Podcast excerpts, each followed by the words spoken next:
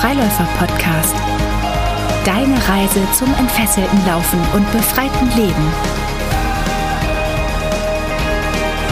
Und hier sind deine Gastgeber, Emanuel und Pelle.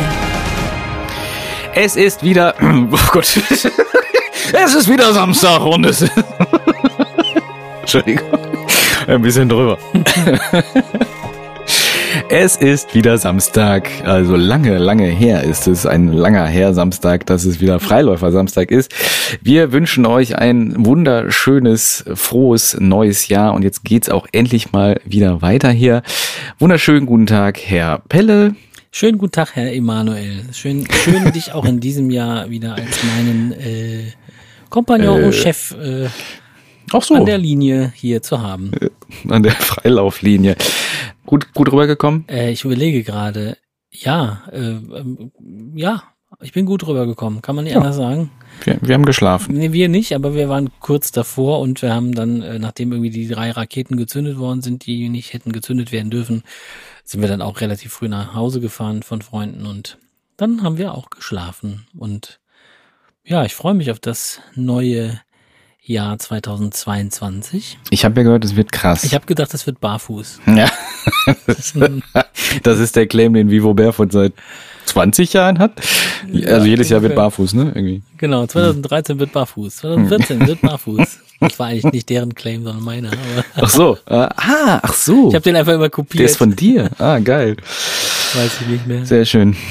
Ähm, wir haben heute einen Gast und ich würde ihn relativ schnell gerne dazu bitten. Der ist durchaus auch schon bekannt, glaube ich, in, in der Community. Trotzdem an dich nochmal die Frage vorweg, Pelle. Ist eine Fangfrage vielleicht. Ja. Bist du kompetent? Ja. Ende? Äh, erstmal ja, weil äh, Ja. erstmal ja, ich bin kompetent, ja klar. Mhm.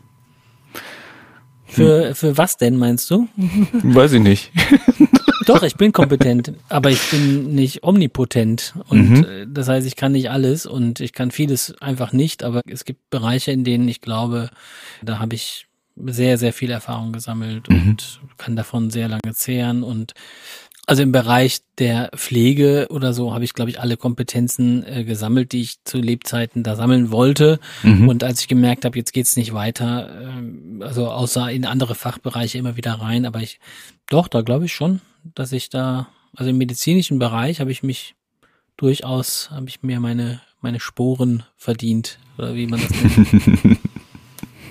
Ging, ging mir jetzt darum, ob du dich als, als sehr kompetent in allen Bereichen oder vielen Bereichen siehst oder In einigen. In einigen, ja. Es gibt einige Bereiche, in denen bin ich kompetent. Es gibt einige, in, zum Beispiel der Planung, Organisation. ja, das weiß ich. Und da bin ich nicht so Hm. kompetent. Merke ich. Genau. Und ja. Und in welchen würdest du mich als kompetent bezeichnen selber? Wenn du schon sagst, du, du kennst meine Inkompetenzen. Du, Ist jetzt, ist jetzt fies, dass ich so, so das ist eine warte. Fangfrage Nee, ist eine Fangfrage. von mir. In welchen Bereichen ich dich als kompetent sehe? Ja, ganz klar im, im Bereich des Umganges mit Menschen und der Führung mit Menschen, Gruppenleitung, ja, ja, reicht ja. das äh, reicht schon, ne? Ja. Reicht erstmal. Und, und äh, hier Latte Art, glaube ich. Auch. Die Kunst auf der Latte meinst du? ähm, kann ich nicht beantworten. Kann ich nicht machen. Weil vielleicht hört meine Mama zu. Wie sieht's bei dir aus? Äh, würdest du dich als kompetent bezeichnen? äh, nein. In keinem Bereich. Äh, ja. Okay. Nee, es gibt wirklich, ist, also das ist, ist jetzt wirklich nicht Fishing for Compliments. Ja. Es gibt keinen Bereich, wo ich sage, boah, da bin ich, da bin ich wirklich kompetent drin. Ich habe dir gerade versucht zu erklären aus meinem äh, Studium früher, aus meiner Erstberufstätigkeit, was eine Nierencharakteristik bei Mikrofonen ist. Da habe ich noch so Fetzen, aber da merke ich auch wieder, da ist auch keine echte Kompetenz vorhanden. Und ähnlich fühlt sich das bei fast allem an, in alle Bereiche, wo ich gehe. Ich habe immer das Gefühl, ich schnupper so rein und weiß von allem so ein bisschen, aber vielleicht ist das meine Kompetenz, dass ich von, von allem so ein bisschen Ahnung habe, aber ich bin nie in so einem Thema so richtig drin. Ich habe mich mal versucht, in das Barfußthema, in das, also in das Fußthema und Lauftechnik und Biomechanik sehr reinzufuchsen. Und dann merke ich aber auch da wieder, boah, ja, so eine Also so richtig kompetent bin ich da auch nicht. Also ich vielleicht will ich da aber auch zu viel von dem Wort, kann auch sein. Vielleicht will ich dann auch die die die ganz diepe Expertise dann und die habe ich da in den meisten Fällen nicht. Also ich wüsste jetzt nichts, wo ich sage, das ist meine Kernkompetenz oder so. Es gibt ja dieses Wort. Ja, Fällt dir was ein? Also bei mir, Ja. bei mir jetzt auch keine Kernkompetenz, ne? Bei mir selber, bei dir würde ich jetzt einfach, also die größte Kompetenz ist Mitarbeiterführung, ähm, von der du vielleicht nicht Spannend. ausgehst, aber äh, Mitarbeiterführung auf eine wirklich wertschätzende und kritische Art. Es gibt eine hohe Kompetenz der Authentizität und Ehrlichkeit im Umgang mit Kritik. Ich habe dich noch nie nachtragend, sondern direkt vortragend erlebt. Also, dass du Mhm. wirklich dann direkt sagst, irgendwie so, äh, geiler, geiler Move, was hast du denn da für einen Scheiß gemacht, Pelle? und äh, da weiß man direkt, woran man ist. Man weiß, oh, okay, das tut jetzt weh, aber dann Mhm. ändere ich das und dann ist Okay. es gut und dann wird das nicht mehr nachgetragen. Mhm. Ähm, das finde ich ist eine hohe Kompetenz, eine hohe Marketing, strategische, kaufmännische Kompetenz, die ich äh, persönlich auch nie hatte. Ich bin spät erst selbstständig geworden und äh, struggle da voll mit als Angestellter irgendwie äh, mich selber zu vermarkten und da äh, hast du hohe Kompetenzen einfach schon, dass du Arbeit, die du magst, äh, direkt per Wert verkaufen kannst und auch sagen kannst, das Mhm. bin ich selbstwert, also Selbstwertkompetenz. Ja, um da so, äh, so Ja, spannend. zu nennen. Also in- ähm, und ich glaube, die Fremdwahrnehmung in der Kompetenz, die ist immer auch wichtig, auch wenn man sich manchmal selber nicht kompetent fühlt, äh, ist es Mhm. alles auch eine Zuschreibung von Kompetenz äh, von anderen nicht weniger wert. Ja. Auf jeden Fall, auf jeden Fall. Das ist ein Blick, glaube ich, auf Kompetenz, den ich so gar nicht sehe unbedingt. Also das sind natürlich, du redest ja jetzt auch von Skills einfach Ja, auch so, ne? Das ist ja auch Kompetenzen. Für mich ist, glaube ich, immer Fachkompetenz, das. Ja, äh, genau, das, das hast du nicht gefragt, ne? Aber so. ja nee, nee, habe ich nicht gefragt. Genau, aber so kompetent sein, äh, doch, man ist doch kompetent auch als Partner, man ist auch kompetent als, als Vater Ja, ja, nee, verstehe ich schon. Ja. oder so. Ich glaube, der Dennis hat das mal im Podcast gesagt. Wenn man gut genug oder gerade ausreichend genug Elternteil ist, dann hat man schon viel geleistet, ja. Wenn man das irgendwie, wenn man diesen Anspruch Ja, senkt und dann ja. ist man doch kompetent, indem man auch ein bisschen ja normal bleibt. Ich halte ja unseren heutigen Gast für sehr kompetent. Vor allem, was so Übungen angeht. Du hast das mal als Übungsmaschine beschrieben. Wird ihm vielleicht nicht unbedingt ganz gerecht, aber was meinst du damit? Ja, dass er ähm, im Prinzip kann man ihn einschalten und er ist sofort, kann der sechs Stunden einen Workshop machen äh, und zwar nur praktisch und aus Übungen und so. Und das finde ich einfach wie ist wie so eine Maschinerie. Aber natürlich bringt das seine menschliche Komponente überhaupt nicht zur Geltung, die ganz, ganz groß geschrieben werden muss. Ein ganz feiner und aufmerksamer, achtsamer Mensch, unser Ben Grümer. Freigast. Jetzt habe ich ein Déjà-vu. Weil er schon mal hier war. Hi Ben. ja, ist noch gar nicht so lange her. Ja, im vorletzten Podcast. Grüß dich, Ben. Hallo ihr zwei Lieben. Schön, dass du schon wieder da bist. Schön. Haben wir noch, haben wir noch mal zehn Fragen an Ben jetzt auch? Äh, ja. Nein, also wir haben auf jeden Fall zehn Fragen, aber nicht vorbereitet. Und deshalb, Ah. deshalb äh, fange ich einfach an und zwar spontan dir zehn Fragen zu stellen mit dem Emanuel Dann machen wir, zusammen. genau, Ping-Pong. Sehr gerne. Jo, Genau. Sehr gerne. Los geht's. Zehn befreiende Fragen. Bin ich bereit? Ja. Kann losgehen. Ah nee, du fängst an. Ich Los. nehme deine Frage einfach. Bin ich bereit? Ja oder nein? Ja. Ähm, Stehen oder hocken? Ah, Stehen. Training mit nacktem Oberkörper oder mit T-Shirt? Mit nacktem Oberkörper. Das stimmt sogar. Ähm, das macht Sinn oder das ergibt Sinn? Das ergibt Sinn. Sex oder kuscheln? Sex. Äh, sechs oder sieben? Sieben. iPhone oder ich weiß gar nicht, was gibt's denn noch? Ähm, iPhone oder oder Mac? iPhone. Also Computer. Ah, Okay. iPhone. Ja. Kompetenz oder Inkompetenz?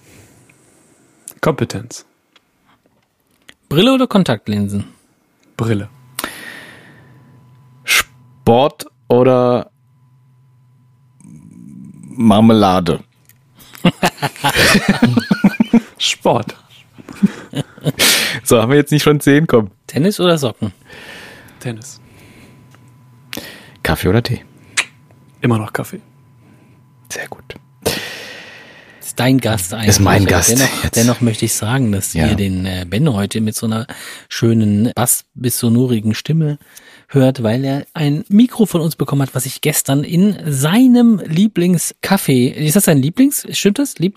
Lieblingskaffee-Store in Ehrenfeld abgegeben habe. Manufaktur sagt man, glaube ich, heute. Ja, genau, Schmie Kaffeeschmiede, Schmiedewerk in Köln-Ehrenfeld abgegeben habe und deshalb auch hier mal ganz kurz erwähnt ist das ist die Kaffeerösterei 2 mit Doppel-O wie der Zoo in Köln-Ehrenfeld und ich habe den Kaffee heute ausprobiert. Äh, Wenn ich schon mal da bin, hole ich natürlich auch Kaffee mit und ich muss sagen, exzellent der Kaffee und danke für den Tipp an dich, Ben. Sehr gerne. Das freut mich.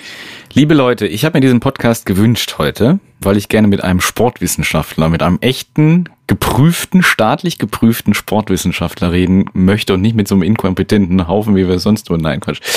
Und ich wollte euch mal die Frage stellen, kennt ihr den Dunning-Krüger-Effekt? Ja, Nein. Nein, dir nicht, dir ja. aber ich kann ihn gerade nicht reproduzieren, aber ich kenne ihn ja.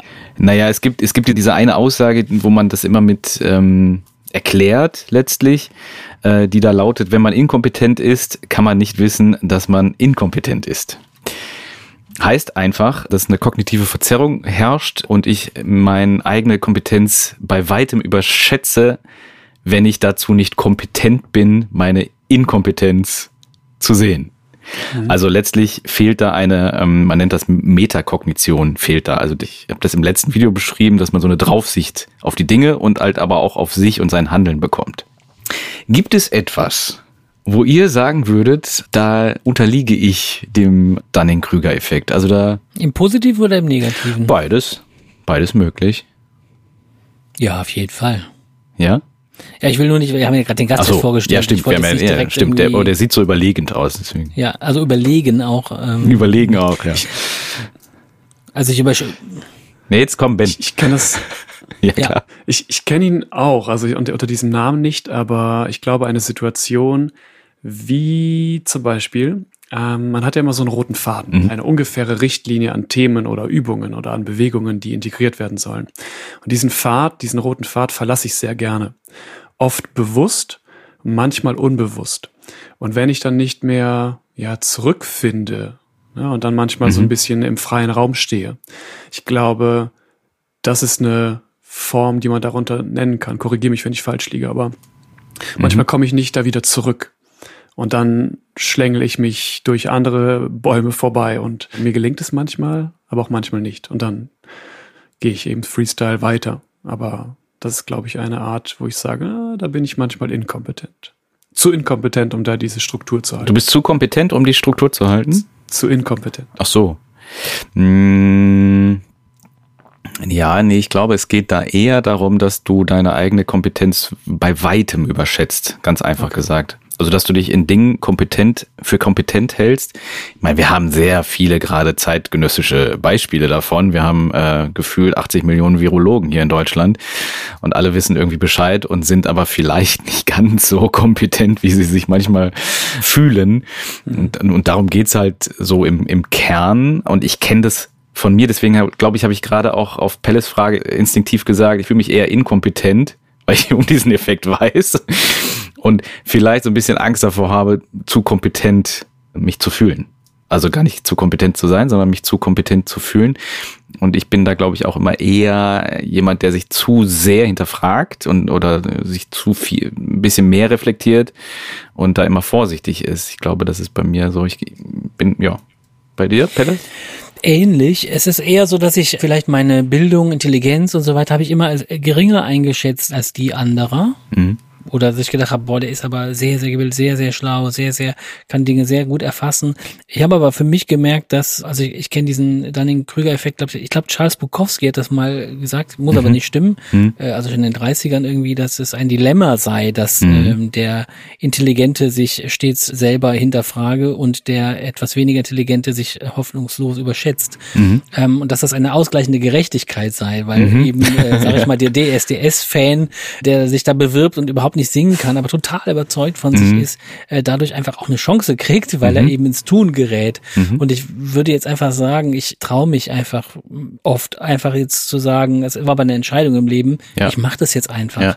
Da müssen erstmal tausend andere kommen, die sich trauen, das zu Mhm. machen. Mhm. Und in der Zeit habe ich es schon getan und es ist dann völlig unwichtig, ob ich mir die Kompetenz, mh, ob ich mich kompetent fühle, weil es, glaube ich, häufiger darum geht, Mhm. einfach zu machen und zu führen. Kann ich total unterschreiben, dass du machst. Und ich ja. bin eine, ein Mensch, der schnell führt. ja, so. auf jeden Fall. Äh, ja. oder, oder merkt, dass sich viele Leute schnell orientieren Ja. und sagt, einer muss uns doch jetzt führen.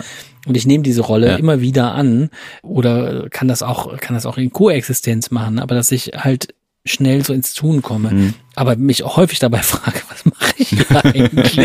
Hier sind doch 20 Leute, die es besser könnten, aber nur könnten. Also ich muss da im Konjunktiv bleiben, weil sie es nicht tun Mhm. weil sie sich wahrscheinlich gerade selbst hinterfragen. Und dann denke ich, okay, dann ist es nicht wichtig, es ist ausgleichend. Mhm. Also, dass uns nicht immer der Kompetenteste anführt oder nicht immer der Kompetenteste die Entscheidungen trifft, sondern der, der sich überschätzt. Eventuell. Da würde ich, und ich weiß nicht, wo ihr als nächstes drauf vorhin wollt, aber wenn Gar wir nicht. Kein Plan. in der Sportwissenschaft sind oder diesem Mhm. Thema und danke nochmal dafür diese Ankündigung vorhin. Ich glaube, es gibt, also in meiner Bubble und in meinem Leben gibt es keine größere Szene an diesen Phänomenen wie in der Sportwissenschaft oder Trainingswissenschaft. Ah, vielleicht genau, vielleicht will ich genau darauf hinaus. Da vielleicht, fallen vielleicht. ganz viele Situationen ein, ja. Ja, erzähl mal. Ja, wo der, der nur 80 Prozent des Themas der Übung oder so verstanden hat, doch die Übung ausführen sollte. Mhm. Und der, der sie zu 101 Prozent verstanden hat, der sollte lieber mal zurücktreten und weil er da eine, eine andere Kompetenz hat und eine Kompetenz, die bei Menschen, und das sind wir ja nun mal, wir arbeiten mit Menschen, Mhm. ähm, der es nicht, der nicht, der Empfänger es nicht richtig spürt oder da die Übung nicht ankommt, weil er es vielleicht zu genau weiß. Also kleiner Korinthenkacker oder sogenannter Klugscheißer. Also wäre das auch eine Kompetenz, ähm, die einem, einem Ziel, einem Erfolg im Wege steht dann? Also weil Absolut. sie zu ausgeprägt ist? Ja. Also ich glaube, die Leseratte, die jedes Wort eines Textes und einer Übung, einer Atemphilosophie oder Lauftechnikphilosophie verstanden hat, das heißt ja noch lange nicht, dass der sie auch zielführend beim Menschen vermitteln kann. Und das ist etwas, was ich im Studium sehr gelernt habe. Wir haben ganz viel Methodik und Didaktik äh, gelernt, aber im, im Nachhinein habe ich erst wirklich gelernt, als ich mit Menschen gearbeitet habe. Und das war im Studium natürlich deutlich weniger als nachher in der Praxis. Mhm. Die Sportwissenschaft ist ja eine Wissenschaft, die eigentlich ganz viele Wissenschaften vereint. Ne? Also von Didaktik über Biomechanik, Trainingslehre, auch äh, einzelne Sportarten werden ja, weiß ich nicht, Sporthistorie oder sowas, gibt's das auch sogar? Geschichte, ja, ja, Geschichte, Sportpolitik, Sportgeschichte. ja, äh, Ökonomie, glaube ich, sogar auch, ne? Irgendwie. Also ganz, ganz viele einzelne Komponenten. Warum hast du dich denn für Sportwissenschaft entschieden? Gibt es da irgendwas, was das wissenschaftliche Arbeiten an, am Sport für dich irgendwie interessant war? Nee. Du wolltest einfach nur ballern und Tennis spielen. Nee. Also ich, ich muss da ein bisschen weiter ausholen. Ja. Bevor ich in die Sportrichtung gehen wollte, wollte ich eigentlich was ganz anderes machen. Ich wollte eigentlich Automobildesign in Pforzheim studieren. Ach, krass. Weil ich immer es geliebt habe, Autos zu begutachten, ihre Formen, ihre Linien zu verstehen, auch nachzuzeichnen und alles. Und das passte halt überhaupt nicht zu meinen Hobbys damals, also neben dem Zeichnen, aber zu dem ja primär vorhandenen Sport, Handball, Tennis, Fußball, Training und so weiter. Und dann habe ich irgendwann einfach so eine Leidenschaft entwickelt, übers Tennistraining geben, übers Leiten von Kindergruppen, dazu hin, dass ich mich ja, entschieden habe, in die Sportrichtung auch mein berufliches Leben auszuführen. Und da kam dann der Studiengang, damals waren es noch vier, heute sind es glaube ich fünf oder sechs, den ich an der Sporthochschule in Köln lernen konnte, beziehungsweise eingehen konnte, eben sehr nah. Und tatsächlich war es eher die Breite, die mich gereizt hat und interessiert hat und die natürlich auch der Titel, den ich dann irgendwann erlangen kann, aber gar nicht mal dieses wissenschaftliche Arbeiten. Nee. Das heißt, du bist deinen Neigungen nachgegangen und auch deiner Kompetenz? Den Neigungen auf jeden Fall. Ich dachte einfach, wow, ey, damit will ich Geld verdienen, damit möchte ich ja eine Basis bauen. Hm, klar, Kompetenz, glaube ich, gehört irgendwie dazu. Ich habe natürlich Feedback von außen, aber auch von innen heraus bekommen, dass ich mich da irgendwie wohlfühle vor einer Gruppe, wenn es um Sport, um Bewegung, um Technik geht. Und dachte auch, hey, da, da sehe ich mich selber drin. Klar, mhm. das hat dann natürlich irgendeine Form von Kompetenz. Mhm. Also ich kenne das von meinem Werdegang her auch, dass ich bin sehr stark meinen Neigungen nachgegangen und habe dann ja auch äh, erst Musik studiert und dann Ton- und Bildtechnik und das war wirklich, wirklich mein größtes Hobby, Musik zu machen und Ton zu machen und am Mischpult zu stehen und alles zusammen irgendwie Musik zu produzieren und so. Und bin dann meiner Neigung nachgegangen und habe dann aber so im Studium gemerkt, vielleicht kannst du es nachvollziehen, kannst du mitgehen, ich bin da gar nicht so richtig kompetent. Also jetzt in dem Ingenieurswesen habe ich mich auch so gar nicht wiedergefunden. Also im Musikmachen ja und im, im Tonstudioarbeit auch. Aber ich habe auch da gemerkt, ich habe gar nicht die Kompetenz, die ich vielleicht dachte zu haben. Also ich bin, ich bin gar nicht so der, der das alles durchsteigt irgendwie. Mhm. Und ähm, hast du da ein ähnliches Erlebnis gehabt im Studium dann? Wenn man die zwei großen Bereiche und das hat Pelle ja eben auch schon gesagt, dass ich sechs Stunden ohne Probleme einen praktischen Workshop aus den, aus den Fingern mhm. ziehen. Das fällt mir heute noch leicht. Du könntest mich gefühlt, sage ich selber, von mir nachts wecken und ich habe Bock, eine Gruppe zu leiten. Mhm. Aber vor einer Gruppe zu stehen und rein theoretisch zu philosophieren oder, zu, oder Wissen zu vermitteln, da bin ich nicht der Richtige für, sage ich, glaube ich, offen über mich selber, auch wenn natürlich Theorie immer dazugehört. Mhm. Ähm, mir fiel es im Studium extrem schwer, Prüfungen schriftlich oder auch theoretisch, also theoretisch doch immer noch besser, vor einer Gruppe irgendwas zu erklären, aber mhm. irgendwie aufs Papier zu bringen, extrem mhm. schwer. Und der Höhepunkt dieser, dieses äh, Schlamassels war, war einfach meine Bachelorarbeit oder war die wissenschaftliche Arbeit, die Krönung der. Was war Thema? Der, tatsächlich ja, Aufschlagverhalten von Roger Federer, meinem Tennisidol bei einem speziellen Turnier. Also ich habe Zahlen ausgewertet von IBM. Okay. Es war letztendlich trocken, pur und langweilig. Mhm. Und das hat mir am oder ist mir am schwersten gefallen. Mhm. Und dachte ich auch, hey, vielleicht bin ich doch nicht so der Wissenschaftler, von dem ich ausgegangen bin. Mhm. Aber Sportwissenschaft ist eben diese Brücke zwischen diesen beiden großen Themen. Mhm. Also Sport und Bewegung, das sollte meines Erachtens nicht zu theoretisch vermittelt werden, weil es eben etwas ist, was man fühlt, was man spürt und was man aus Erfahrung machen muss. Deswegen war Erlebnispädagogik ein großer Baustein meines Studiums, in dem ich mhm. mich sehr, sehr wohl gefühlt habe. Kurt Hahn, einer der ja, Befürworter oder einer der, der Urväter von Sport und Pädagogik, hat gesagt, ähm, du musst aus Erfahrung lernen. Und das war eine, eine Riesenwissenschaft letztendlich, die aber auf Praxis aus Erfahren beruhte. Mhm. Und da fühle ich mich sehr wohl drin. Mhm. Ich habe ja diesen Podcast, ich habe euch ja quasi so ein bisschen zu einem Thema eingeladen und ich habe das ja euch so kommuniziert, ich würde gern mit euch über Wissenschaft sprechen und die Frage stellen, wie viel Wissenschaft brauchen wir eigentlich und wie viel ist nötig?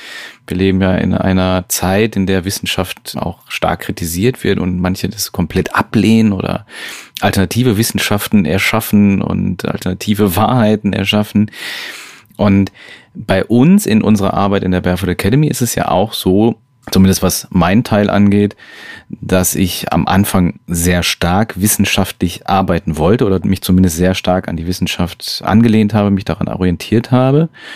Und ich würde schon sagen, das wird immer weniger. Und äh, andere Aspekte kommen immer mehr rein. Ich glaube, der Pelle hat da einen großen Anteil dran gehabt.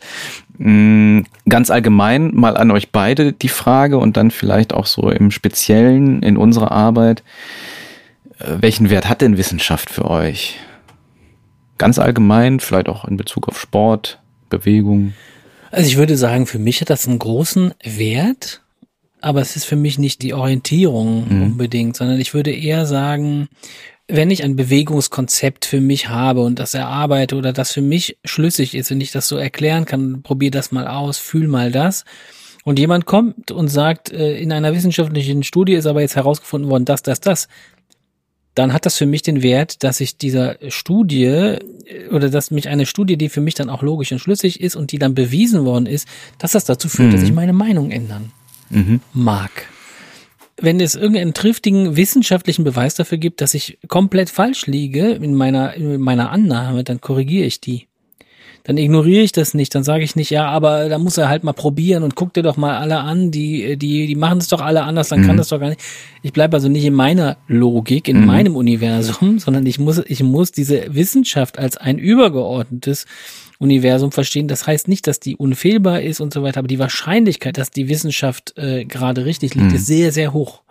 Weil es einfach sehr, sehr viele Tests oder wenn es, wenn es reproduzierbares Wissen ist, was immer wieder zum gleichen Ergebnis führt, dann hat das für mich einfach eine, muss das eine Korrektur meiner ja, Annahme ja. bedeuten. Dessen Wert hat es auf jeden Fall für unsere Arbeit ist es von daher nicht von so großer Bedeutung, weil wir uns darauf konzentrieren, Emanuel, du, ich, Ben aber auch, dass wir sagen, spür mal in diese Übung rein, was nimmst du wahr?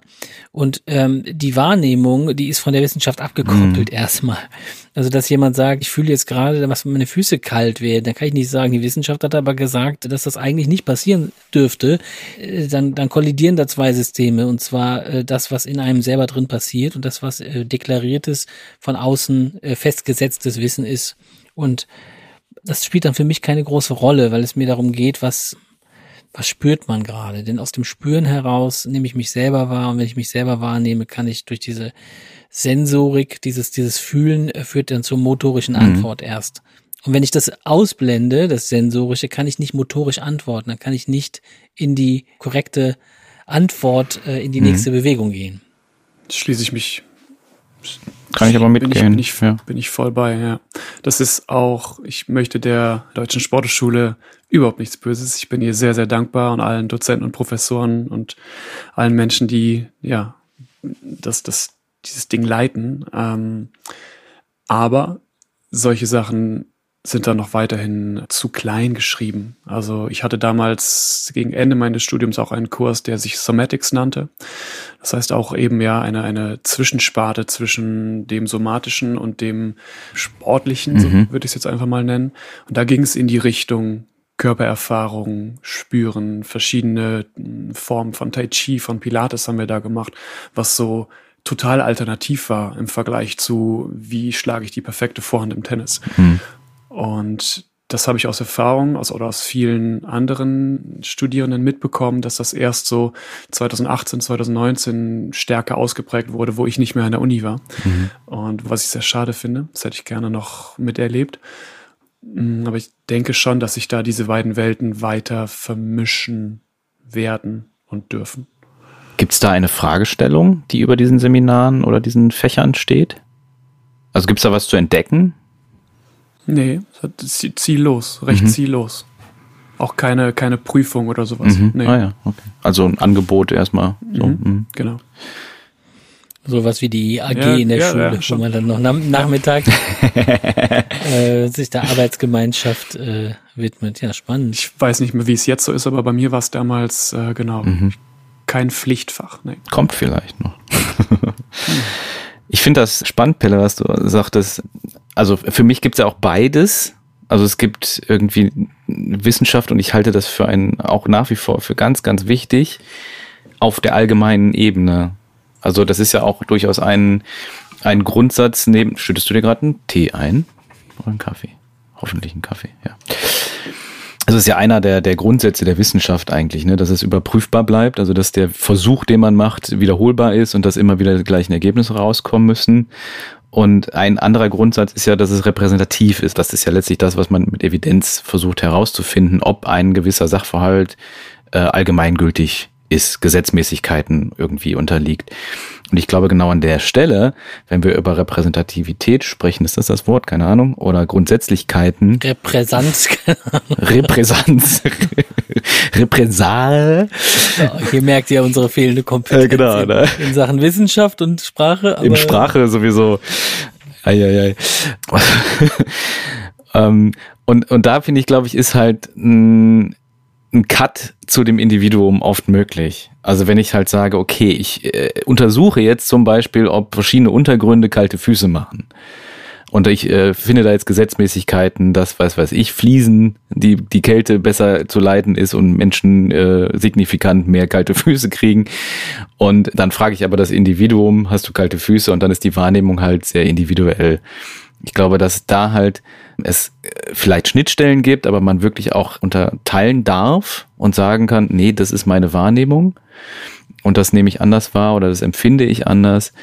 Mm, und dann darf man aber nicht den Fehler machen, das finde ich halt ganz wichtig, von seiner Wahrnehmung auf die Allgemeinheit, auf das Grundsätzliche schließen, weil das ist, glaube ich, ein Fehler, den alle immer mal wieder machen, wo wir ganz mhm. kniepig mittlerweile ja auch sind, ne? wenn, wenn wir Teilnehmende haben, die sagen, man spürt, dass das gerade so und so ist, das ist genau der Fehler, der nicht passieren darf, meiner Meinung nach, oder wo man halt wirklich hinhören muss bei sich und bei anderen, denn ähm, da entstehen dann halt Welten und Paralleluniversen, die mit Evidenz, die mit Wahrheit nichts mehr zu tun haben.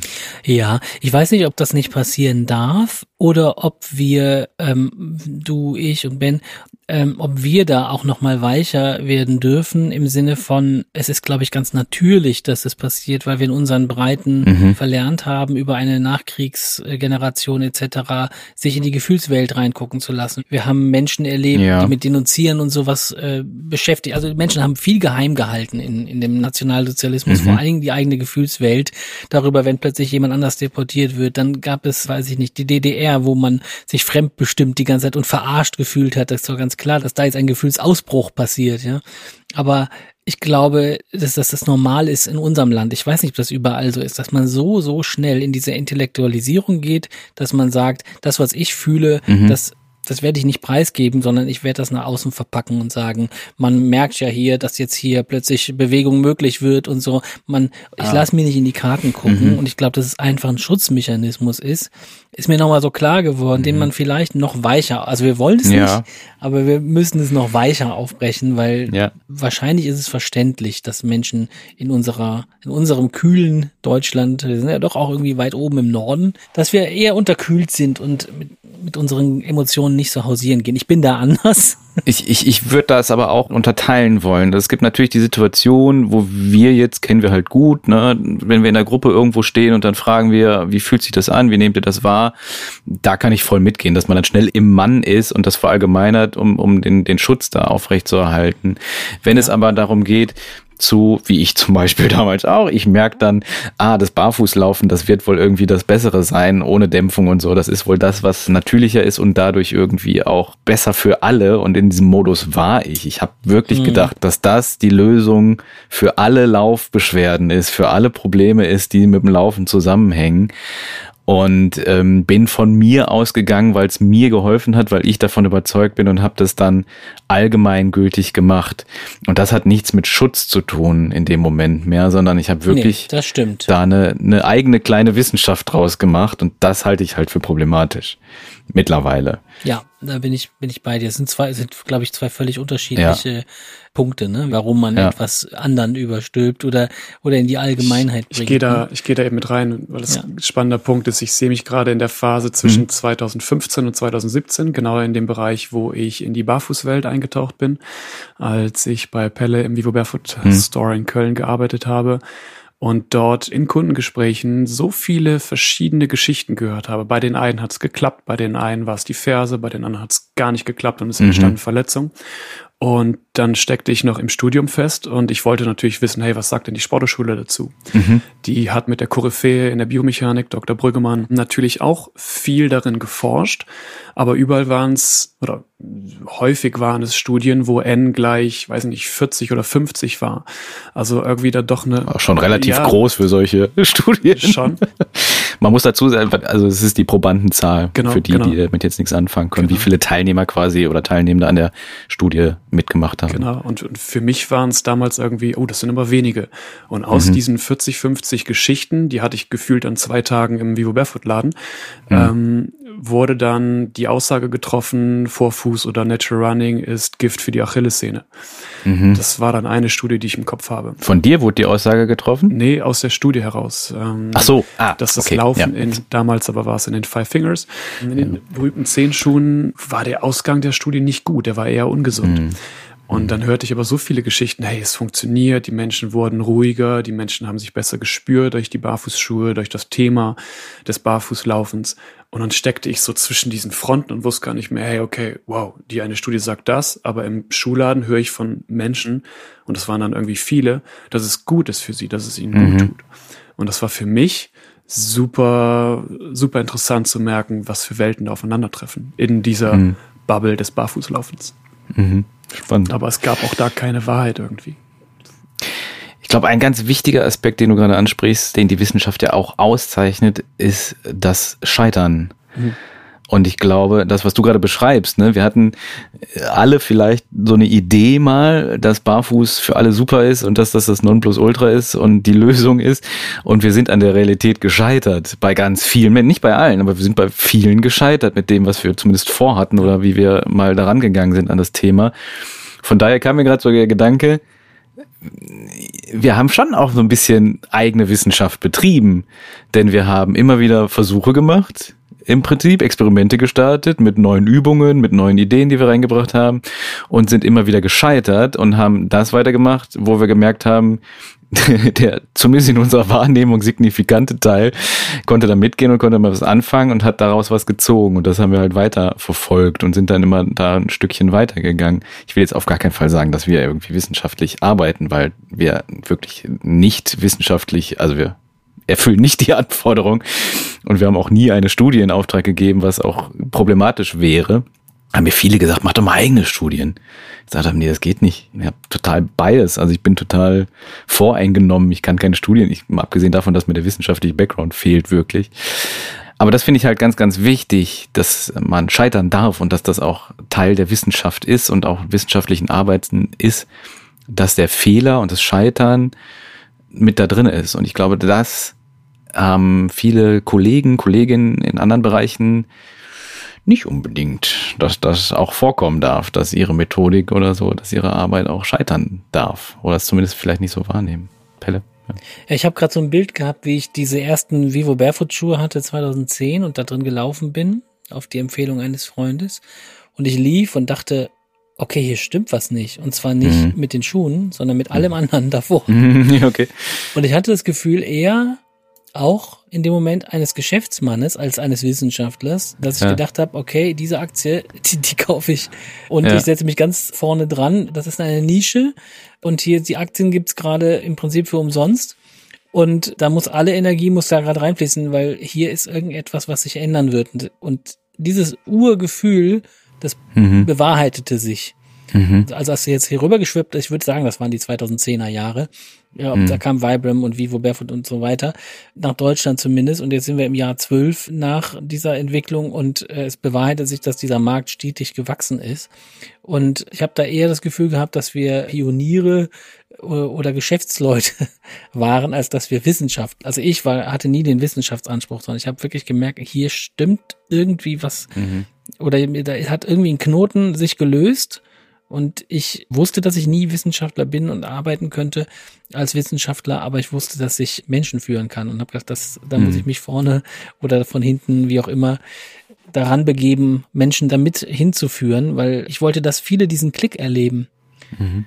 Das auf jeden Fall. Ich wollte sie nicht überzeugen, aber ich wollte dieses Gefühl, was ich hatte, wow, was ist denn das? Wenn ich damit laufe, spüre ich ja alles, ja? Mhm. Dass so viele Menschen wie möglich diesen Klick und Aha-Effekt erleben, mhm was sie damit machen, also wenn sie gesagt hätten, ja, das ist nichts für mich, das habe ich immer akzeptiert. Ich habe immer gemerkt, okay, die hat es nicht klickt. Ja. Oder die haben gesagt, ich ja. weiß, was du meinst, aber ich würde niemals mhm. auf meine Nikes im Alltag verzichten, weil das einfach geil finde, Schuhe. Also, da habe ich immer gesagt, mhm. okay, das ist auch ein krasses Gegenargument, wo ich nichts gegen sagen kann. Ist einfach geil, ist ein gutes Argument. Ja, ist einfach geil oder ich liebe Mode oder ja. was auch immer das oder ja. ne, ich liebe ja. High Heels, was auch immer. Da habe ich nie was gegen gesagt, aber ich wollte wenigstens so vielen Menschen wie möglich diesen Klick ermöglichen, dass sie es wenigstens ausprobieren, mhm. um zu um zu merken. Und dann gibt es, glaube ich, einfach Menschen, denen ist das einfach egal. Und auch das ist okay. Ja, und die wollen sich auch gar nicht so spielen, sagen mhm. das auch. Da fühle ich viel zu viel, will ich gar nicht ich glaube, das große Ganze dabei ist irgendwie Flexibilität. Ein System muss flexibel sich anpassen können oder auch mal eben agieren können. Und ich denke, die Wissenschaft ist da eben zu sehr abhängig von so vielen Systemen und so vielen festgeschriebenen Dingen, dass da die Flexibilität etwas verloren geht. Und das habe ich für mich in meiner Verletzungszeit damals eben auch kennengelernt, dass ich für mich vielleicht ein guter Übertrag auf Übungen, flexibel werden wollte, dass ich Verschiedenes ausprobieren wollte. Mhm. Und deswegen habe ich, glaube ich, auch so eine Liebe zu Bewegung oder Übungen entwickelt, weil sie mir in meiner Laufbahn oder Verletzungshistorie daraus geholfen haben. Ich, also ich habe mich 2013 mhm. das erste Mal am Kreuzband verletzt, das erste Mal einen Kreuzbandriss erleben dürfen. Und ich weiß damals, dass ich ungefähr 10 Kilo schwerer war als heute wortwörtlich tatsächlich unflexibler und meine Gelenke anders funktioniert haben als heute. Und mhm. Flexibilität ist für mich da äh, einfach ein riesen, ja, ein riesen roter Faden in den letzten Jahren für mich gewesen. Was ist das Gegenteil von rational, emotional? Ist es das? Nee, würde ich nee. nicht sagen.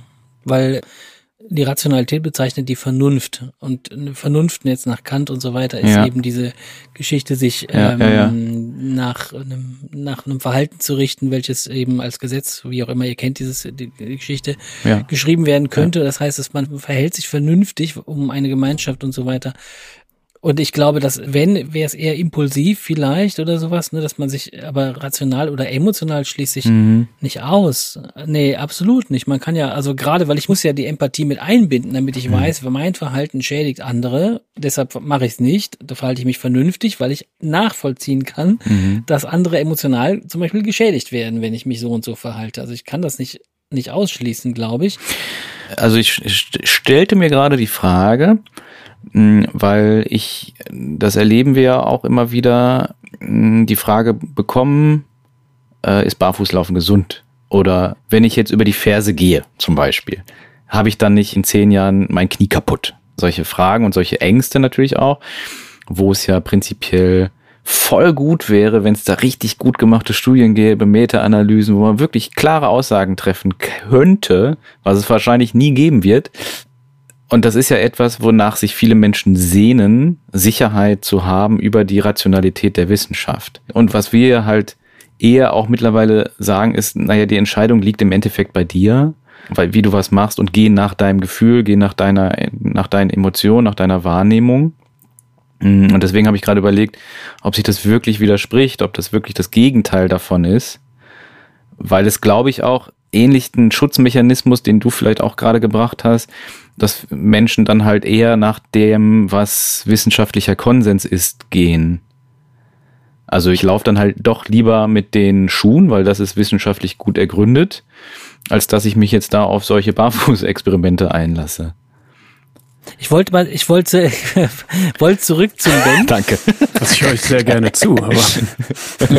ja, ich wollte auch zurück zum Ben. Ähm, und zwar habe ich das Gefühl, dass du, und deshalb habe ich das auch eingangs äh, schon gesagt, dass du dadurch, dass du so klaren Rahmen deinen äh, Teilnehmern, Teilnehmern gibst und wenn du Übungen vermittelst, setzt du ja viel Kontrolle ein. Also du, du selber bist hoch aktiv in dem Moment und sehr konzentriert immer und beobachtest die Menschen genau und sie können sich dadurch aber entfalten. Und was sich mir immer aufgefallen ist, du bist sowas wie die Anti-Übergrifflichkeit für mich. Ich bin selber schnell schon mal impulsiv und übergriffig, indem ich irgendwie einfach was mache. Und bei dir erlebe ich immer wieder auch, dass du gänzlich im Alltag sehr, sehr vorsichtig fragst, darf ich dir etwas anbieten, darf ich dich gerade stören? Also immer sehr, sehr sachte und kontrolliert vorgehst. Und ich wollte dich einfach immer mal fragen, wo kommt das her? Wo hast du das gelernt? Diese Hochaufmerksamkeit für die Grenzen anderer. Hast du da eine Idee? Puh. Ähm, ich bin großer Fan von Unruhe. Ich bin sehr großer Fan von auch mal laut werden, auch mal bunt. Wenn ihr mein Büro sehen würdet, ist da alles andere als Ruhe oder eine gewisse Aufgeräumtheit da. Aber ich habe oder denke gerade darüber nach, oder A, worauf du hinaus willst, das bringe ich aber gerade wieder beiseite, weil darum da geht's nicht ich, ich mag beides sehr gerne, aber ich glaube, diese Kontrolle und vor allem diese Übungskontrolle, worauf ich immer sehr Wert lege, und das ist wiederum ein Transfer vielleicht auf mein Verhalten, äh, schafft Sicherheit dadurch, dass es eine große Range, eine große Balance bietet. Ähm, gehen wir auf ein Gelenk ein. Ein Gelenk verletzt sich weniger, rein aus meinen Erfahrungen, nicht wissenschaftlich begründet, wenn es in einer größtmöglichen Range bewegt werden kann. Das heißt, das Sprunggelenk, ich trete heutzutage häufig mal auf eine Kante, auf eine Wurzel, auf eine Bordsteinkante, knicke um, verletze mich aber nicht. Das kennt vielleicht der eine oder andere, weil die oder der sich mit Mobility oder diesem ganzen Thema auseinandergesetzt hat. Das heißt, ich möchte mich nicht immer in der Mitte kontrollieren, sondern auch sehr gerne mal an die Endranges drangehen. Also mal gegen eine Wand springen, gegen einen Baum, von einem Baum hüpfen und mal wirkliches knallen lassen sozusagen. Aber das hat mit einem Sicherheitsding zu tun, was ich glaube ich mit meiner Verletzung und meiner Entwicklung verbinden würde. Sonst habe ich eine gute, würde ich sagen, Erziehung genießen dürfen. Bin ich sehr dankbar meinen Eltern gegenüber, dass sie mir viele Werte, wichtige Werte vermittelt haben. Aber ich glaube, dass ihr zwei mich auch natürlich kennengelernt habt und auch kennenlernt, so wie ich auch nicht immer bin. Das heißt nicht, dass ich mich verstelle, aber ich glaube, ich kann auch mal komplett anders sein oder Freunde von mir äh, kennen mich auch anders als immer der kontrollierte Ben. Du, du glaubst, dass ich dich schon mal wild erlebt habe? Unkontrolliert? Das, das weiß ich nicht. Das äh, würde mich wundern. Also, wenn das wild war, dann. Äh nee, genau, nee, ich meinte eben vielleicht nicht. Vielleicht nicht. Ach so, ja, ah, okay. Mhm. Mich würde interessieren, was das macht, wenn Menschen anders sind als du und mhm. so, wenn die so übergriffig sind und einfach mhm. reinplatzen und äh, deinen Rahmen sprengen, was, was macht das mit dir? Mich oft nerven. ja. Aber ja, schon. Also ich sehe das aber auch wiederum sehr distanziert mittlerweile, dass es vollkommen okay ist, dass Menschen das machen. Solange sie jetzt nicht irgendwie eine, eine Grenze überschreiten eines oder mehrerer anderer Menschen. Mm, Beispiel Workshop-Konstellation, da gibt es 20 Teilnehmer und jeder ist anders. Jeder ist mal lauter, mal leiser. Das ist vollkommen okay und das ist auch schön so, dass wir Menschen so vielfältig sind. Ich selbst habe für mich, mich mit einer mittlerweile eine gewisse Klarheit gefunden in einer Verhaltensform, die ich sehr gerne mag. Bei anderen Menschen genauso. Mhm. Aber ich mag auch mal laute und zappelige und leicht übergriffige Menschen, absolut. Mhm ich bin hängen geblieben daran, dass du sagtest, du lässt auch schon mal so äh, extreme Bewegungen zu, also die Range mal voll auskosten. Und mhm. doch merke ich dann, und ich, also ich bewundere das, ja. Also nicht, dass das falsch rüberkommt, ich bewundere das. Ein Element kontrollierst du dann aber dabei in dem Rahmen, ne, dass du ähm, wenn du sagst, okay, jetzt mach mal die Bewegung so ausschweifend wie möglich, dann fängst du aber an, die mhm. Zeit zum Beispiel zu kontrollieren. Sagst, aber ihr macht es so langsam wie möglich. Also, es bleibt mhm. unter deiner Kontrolle, wenn du Übungen ausführst und wird nicht so, macht einfach, was ihr wollt, so, ne, bewegt euch mhm. komplett mhm. und springt rum und macht explosiv und so, sondern du kontrollierst das eine oder das andere, die Zeit oder die Bewegung und so. Mhm. Und davon nehme ich mir immer viel mit, dass ich dann irgendwie sage, okay, und da merke ich halt eben, dass ich dann nicht kompetent bin. Weil ich dann merke, wenn ich dir zugucke und du jetzt sagst, jetzt machst du das ganz langsam, und würde ich sagen, okay, jetzt würde mir die ganzen Fehler, die die machen, würden mir jetzt nicht auffallen, weil wenn es mhm. dann langsam wird, dann wird's äh, klarer, ne, und mhm. so. Und da siehst du halt, oh, nee, nee, nee, das habe ich nicht gesagt, so und so macht das und so weiter. Und das finde ich halt spannend an deiner Kontrolle. Und aber gleichzeitig bist du eben immer sehr behutsam. Ich mache viel Werbung hier gerade für Danke. Sehr behutsam. Ja, ich glaube aber, das ist tatsächlich einer der Hauptgründe, warum das so, so kompetent ist und warum unsere Teilnehmenden immer wieder sagen, boah, die, also diese Einheit mit Ben, die war so, das war auch richtig, richtig gut, weil du, glaube ich, richtig viel Sicherheit gibst und Kompetenz halt äh, rüberkommt und äh, das ist, glaube ich, eine Form von Sicherheit, die dann Menschen empfinden und sich fallen lassen können in diese Absicherung, die du gibst. Das muss ich mir mal auch nochmal von dir abgucken, mal. Mhm. Hört sich auch gerade sehr gut an alles. Aber ja, sorge dafür eine gewisse Sicherheit, auch bewusst, absolut. Aber da ist, glaube ich, der Sportwissenschaftler in mir drin, der weiß, dass eine Bewegung erstmal qualitativ hochwertig und dann kommt auf jeden Fall mhm. langsam vor schnell geübt werden muss, mhm. dass einfach Verletzungen oder eben blöde Bewegungen erstmal nicht zustande kommen. In einem Workshop-Format sieht man Menschen ja häufig das erste Mal. Wenn ich aber Coaches habe, die ich jetzt schon Monate oder Jahre lang irgendwie kenne, dann weiß ich, dass die auch mal die Schulter in voller Range nicht langsam, sondern mit zweieinhalb Kilo obendrauf und auch ein bisschen schneller ausführen können, weil das Gelenk es kann und die Menschen es können. Ich glaube aber, dass langsam vor schnell eben, wie gesagt, kommt und ähm, obwohl ich ein riesengroßer Fan bin von freier, rhythmischer und, und dynamischer Bewegung. Absolut. Aber ich denke, da ist eine gewisse Didaktik zu befolgen, zumindest in meiner Arbeit. Was würdest du beim Laufen empfehlen, den Zuhörern, wenn sie beim Laufen, es gilt dann auch erstmal qualitativ langsam Absolut. laufen, sich die Bewegung angucken. Gibt es ein zu langsam? Ja, als wir drei am Düsseldorfer Rheinufer gelaufen sind, das war mir definitiv zu langsam. ja, jedes Mal, wenn ich mit Pelle laufe. Nein, aber es gibt ja einen zu langsam, damit die Bewegung nicht mehr qualitativ werden kann. Das meinte mhm. ich eher so. Also wirklich gibt es einen zu langsam, wo man sagen würde, es wird so ineffizient langsam, mhm. dass die Bewegung auch qualitativ wieder schlechter wird und sich das Laufen im Prinzip schlecht einprägt. Ja, auf, ich will nicht auf eine Zahl hinaus, aber wenn ich ich habe noch ein bisschen längere Beine als ihr, vielleicht liegt es auch daran, ja. ähm, dass ich nebenbei noch gehen könnte. Naja, aber im Prinzip, wenn ich das kurz sagen darf, also im Prinzip dann in dem Moment, wenn mir jegliche Harmonie, also jegliche Schwingung fehlt, wenn ich keinen ja. kein Rebound mehr habe, würde ich sagen, dann ist es keine qualitative Bewegung mehr. Wenn es muskulär ist und nicht elastisch. Genau. Wenn ich es erzeugen muss. Wenn ich es erzeugen muss, genau. Wenn ich ja. also so tue, als würde ich laufen. Genau. Damit ich, damit ich noch laufen aussehe. Das, was man auf Instagram in den Standbildern mhm. immer sieht. Und jetzt schiebe ich einmal großes Kompliment und Werbung an euch beiden zurück, weil es mir immer noch schwerfällt, ähm, langsam und elastisch zu laufen.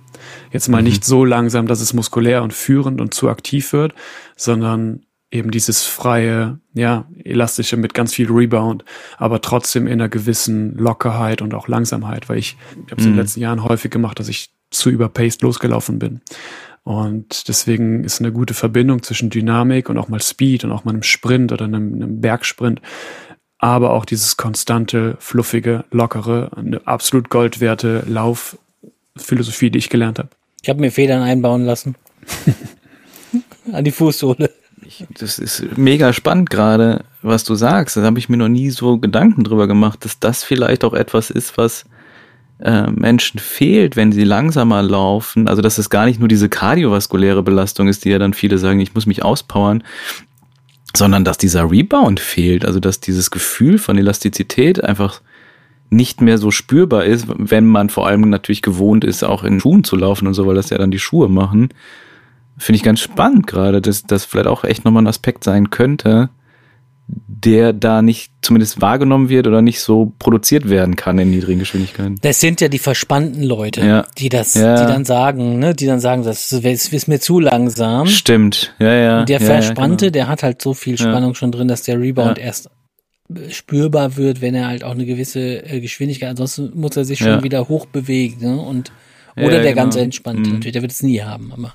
Ich habe ein ganz gutes Fallbeispiel. Letzte Woche hatte ich ein, ein Coaching, ein Laufcoaching mit dem Klienten, der muskulär ist, sehr, sehr, sehr, sehr großes mhm. Kreuz, sehr viel Muskeln einfach am Körper dran hat und ein guter Läufer ist, sehr athletisch ist, aber mit einer sehr niedrigen Frequenz gelaufen ist. Und als wir dann nachher bei einer so einer Aussage waren, die ich beim Laufen getätigt hatte, äh, das Laufen ja eigentlich nichts anderes ist als mhm. das Hüpfen von einem Bein aufs andere. Mhm.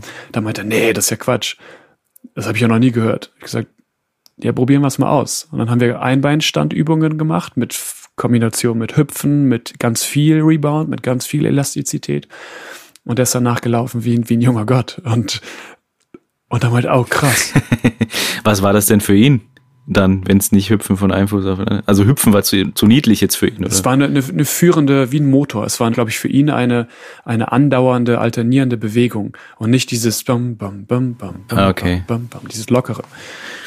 Ja, so ein bisschen recht, ein bisschen recht hat er ja auch. Also es ist nicht nur Springen von einem. Nein, ich will das nicht ja. runterschrauben. Aber nachdem wir viel gehüpft sind und er dieses lockere Hüpfen einfach ja gefühlt hat, lief er deutlich besser und äh, mhm. sehr interessant. Mhm. Ich, ich glaube, dass da, dass da immer diese Sprache, diese Bilder auch tatsächlich problematisch sind. Oder andersrum gesagt, ich könnte mir vorstellen, dass so jemand eher sich als auch ähm, als Maschine identifiziert und dann will er auch eher maschinell laufen und hüpfen hat halt was spielerisches, ein spielerisches Element und das wollen viele Männer, mhm. die muskulös sind, ja. nicht. Die wollen nicht spielen beim Laufen. Oder es, oder es kann auch das Gegenteil sein, dass man dann so Sprünge im Kopf oder hat, dass das. man so von einem Bein ja. aufs andere sich wieder ja. kontrolliert, ja. wieder losspringt, genau. ne? Dreisprung, das ist ja mhm. alles andere als rhythmisch, ne? So, also rhythmisch aussehen, sondern es ist sehr kraftvoll und dass man sagt, nee. Deswegen nennen wir es ja gern hüpfen und nicht, nicht springen. Ne? Oder leicht auch wieder Sprache natürlich. Ja, aber Sprache macht da ganz viel. Also macht ganz viel äh, Veränderung und macht aber auch ganz viel Verhinderung. Also wenn du so jemandem sagst, hüpf mal, dann kann das halt schon zumachen, Sperre drin sein. Ne? Apropos Sperre, wir machen jetzt die Podcast-Sperre rein. Ben, vielen Dank für dein Nicht-Kommen, aber dein Zuschalten in diese Folge. Und deine Existenz. Und deine Existenz und deine Expertise. Und natürlich auch danke für deine Kompetenz. Und wir sind jetzt zeittechnisch, danke, Zeitmanagement technisch so kompetent, dass wir zumachen. Pelle, ich danke dir, ich danke mir, danke dir, Ben, danke euch. Bis in 14 Tagen beim Freiläufer Podcast. Tschüss. Tschüss. Tschüss. Tschüss.